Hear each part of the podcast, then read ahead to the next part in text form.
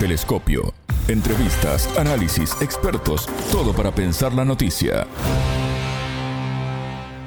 ¿Por qué creció la migración en América Latina y el Caribe? Bienvenidos, esto es Telescopio. Es un gusto recibirlos. Junto al analista político, docente y economista hondureño Efraín Díaz Arribillaga, analizaremos esta situación. Quédense con nosotros, somos Martín González y Alejandra Patrone, saludándolos desde los estudios de Montevideo. Telescopio te acercamos a los hechos más allá de las noticias. En los últimos 12 meses, millones de latinoamericanos abandonaron sus países de origen escapando de la violencia extrema, la pobreza y la falta de oportunidades. La ocurrencia de conflictos armados, la inestabilidad política y el cambio climático contribuyeron en 2022 a aumentar la cifra. Los países de tránsito y destino tienden a ver a los migrantes como una carga. Sin embargo, la experiencia internacional muestra que los inmigrantes, incluidos los refugiados, también contribuyen al desarrollo de sus países de acogida. El entrevistado. Efraín Díaz Arribillaga, economista y docente universitario hondureño. Bienvenido a Telescopio, ¿cómo estás? Es un gusto recibirte. Bueno, gracias, gracias a ustedes siempre por la invitación. El panorama migratorio en América Latina y el Caribe ha ido cambiando rápidamente en la última década. Entre 2010 y 2019 el número de inmigrantes en la región aumentó en un 66%, mientras que el número de migrantes aumentó un 26%. Luego de esos años, Efraín, eh, la pandemia provocó más cambios en los flujos migratorios. ¿Cuál es la situación actual? Bueno, la situación actual eh, no ha variado sustancialmente.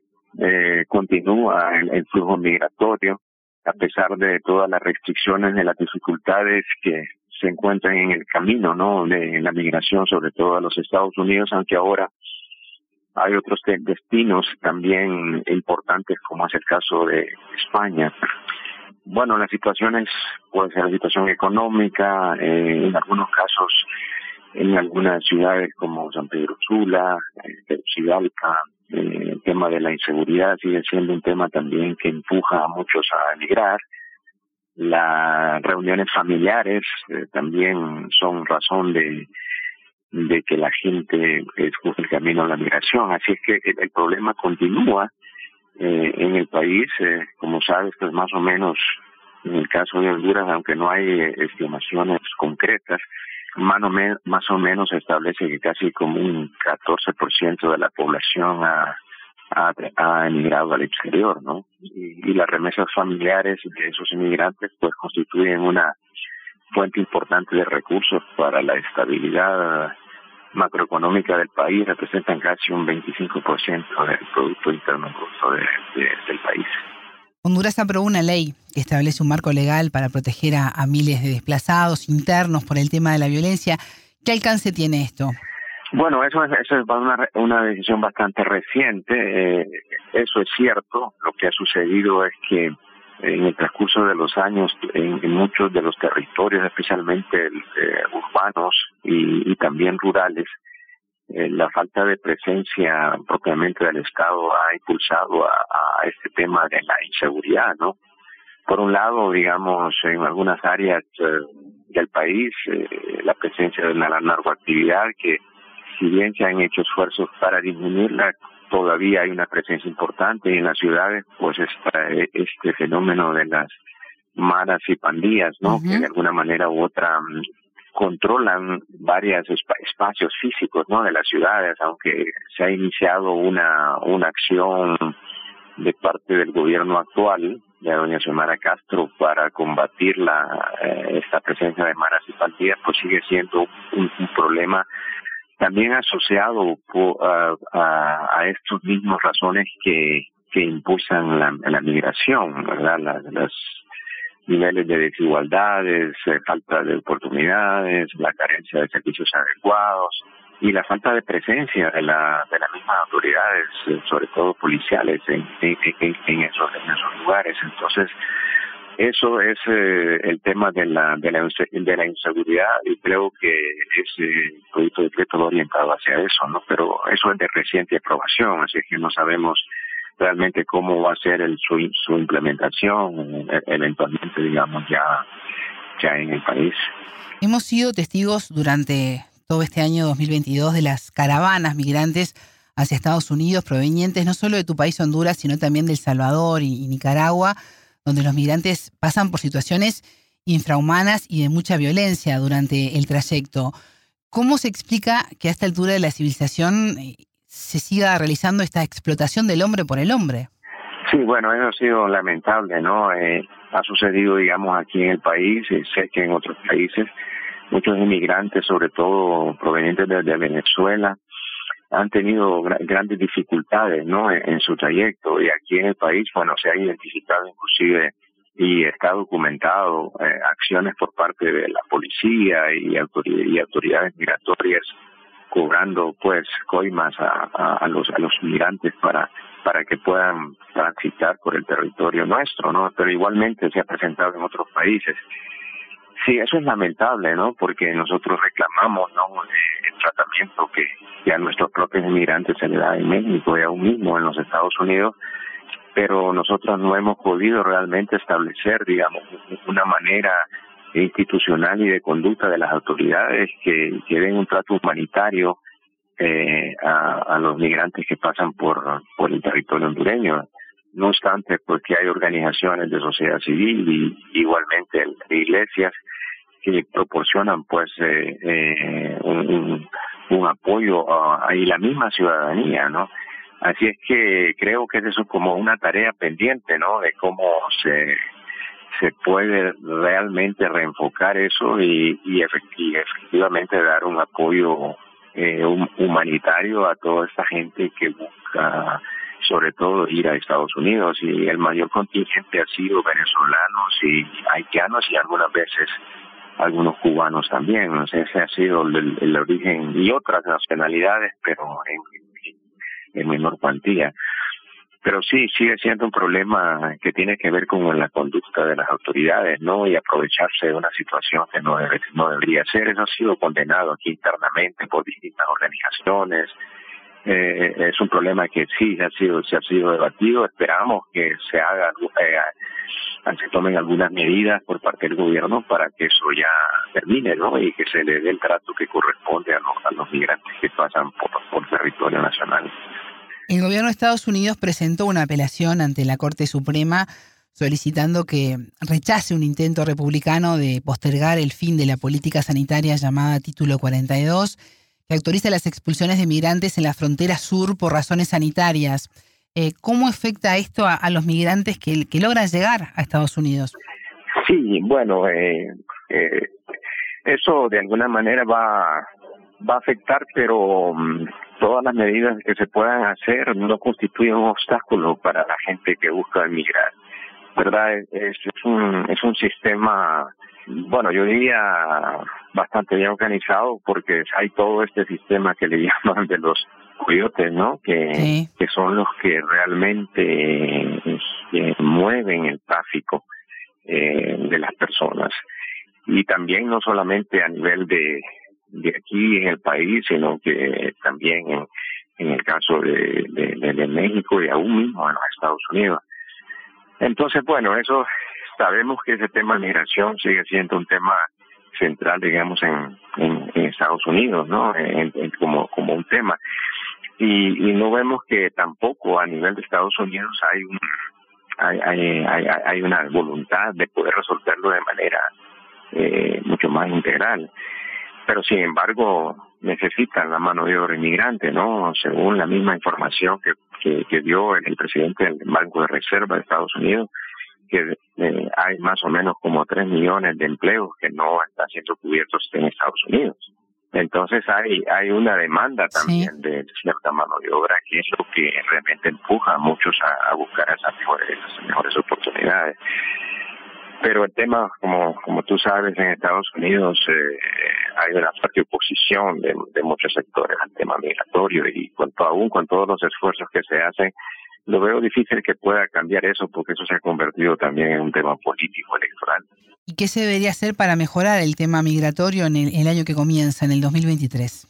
Mira, yo, yo, yo he insistido mucho de que de que es necesario que, que, que, estos países, bueno, en el caso particular de Honduras y los demás países que de la región, Yo creo que tiene que haber un, una, un acuerdo multiregional con Estados Unidos especialmente para para definir eso no esto se ha venido hablando mucho pero pero realmente las acciones no se hacen. Yo creo que, que tienen que de alguna manera regularizar digamos la situación de los migrantes para evitar eh, lo que se llama bueno la emigración irregular pero esto no se ha podido lograr porque hay una fuerte oposición y ahora con la composición diferente de la Cámara de Representantes en Estados Unidos y aun cuando en el Senado la situación es un poco diferente, no veo que la situación pueda cambiar mucho, ¿no? A, a los anteriores, aunque digamos en los países puedan tener este tema como un tema central de las relaciones con Estados Unidos, la situación parece no no no no va a cambiar mucho en términos de, que se pueda encontrar una salida diferente, ¿no? Así que eso es lo que pienso eh, que pueda suceder este año. No, no, no creo que la situación cambie mucho y, y, la, y el flujo migratorio va a continuar. Eso, mm, y gente va, regresa, vuelve. Entonces, eh, hay todo una, una, como te diría, un sistema que permite, digamos, que el flujo eh, pase y, llegue a donde no todos, pero sí una, una, una, una gran parte. Y hay, y hay, bueno, hay muchas organizaciones también en Estados Unidos que y han estado trabajando, digamos, alrededor del tema de migración, de la protección de precisamente estos mismos problemas que señalábamos aquí, ¿no? Y allá pues son de una mayor dimensión, ¿no? Por el flujo tremendo de migrantes que hay en Estados Unidos. Los presidentes de Estados Unidos y Ecuador se reunieron el lunes 19 como parte de una visita de Guillermo Lazo a Washington, que estaba centrada en temas claves como la seguridad, la migración, el medio ambiente y el comercio. ¿Cómo viste que John Biden felicitara a Lazo eh, por considerarlo un ejemplo regional en seguridad, migración y progreso económico? Me parece un poco contradictorio, ¿no? Eso, no, no, no sé si es el mejor reflejo, ¿no? De, un ejemplo de, esto, ¿no? Hay veces que, me parece que la, la visión de Estados Unidos hacia América Latina sigue siendo para mí eh, no solamente no clara, sino que una serie de contradicciones con muy, con muy poco contenido, ¿no? Me parece que hay un desconocimiento, yo no sé si es real o no, sobre lo que es la situación realmente de la, de la región. Eh, y pareciera ser que, quisieran eh, tener como líneas con aquellos que, les pareciera ser a ellos como más cercanos a su a su política, ¿verdad? O a su visión del, del, continente. Creo que que, hay una serie de, de, contradicciones que no que, no terminan de cuajar respecto sobre sobre las políticas de Estados Unidos hacia América Latina yo no la veo esencialmente clara no y creo que también los intereses propiamente de Estados Unidos aunque continúan siendo en América Latina pero pareciera que otras regiones del, del mundo tienen como eh, otra eh, más importancia que nuestra propia región, ¿no? Así que en el caso de, de Ecuador no me parece que es un ejemplo, ¿no? Los problemas del sistema penitenciario carcelario en Ecuador son lamentables, ¿no? Constantemente hay amotinamientos y muertes, así que no, no, no, no, no termino de entender, digamos, cuál es la lógica detrás de eso, quizás porque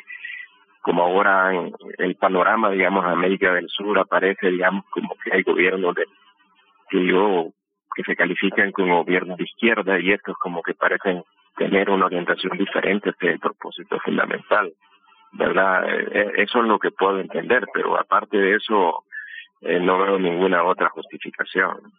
Efraín, centrándonos nuevamente en Honduras, ¿qué desafíos tiene el gobierno de Xiomara Castro para el año que comienza?